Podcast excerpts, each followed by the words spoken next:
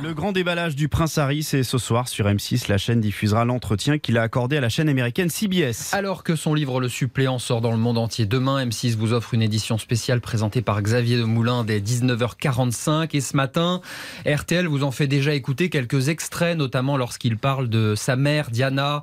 Pendant très longtemps, j'ai refusé d'admettre qu'elle était partie, confie-t-il. Je pensais qu'elle allait nous appeler et qu'on irait la voir. Alors, toutes ces confidences ne sont pas gratuites. 20 millions de dollars, c'est la somme qu'auraient payé les éditeurs pour obtenir ces mémoires, auxquelles il faut ajouter le contrat à 100 millions avec Netflix. Karine Houghton, vous avez enquêté pour RTL et le moins qu'on puisse dire, c'est que cet argent tombe à pic, car le couple ne se refuse rien.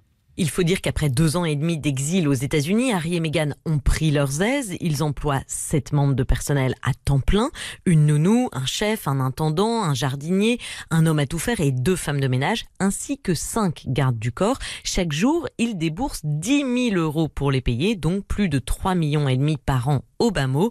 Ajoutez à cette ardoise les presque 15 millions déboursés pour leur maison de Montecito en Californie et les factures pour assumer ces 1400 mètres carrés, le sauna, le hammam, la piscine et même l'écurie de polo. Enfin, Meghan Markle, même si elle s'en fait prêter, s'affiche régulièrement dans des tenues de grands couturiers. Bref, vous l'aurez compris, c'est loin d'être le dernier contrat juteux pour les Sussex qui vont devoir continuer à monnayer leurs confidences tant qu'elles intéressent le public pour maintenir ce train de vie. Karine Houghton, correspondante de RTL aux États-Unis.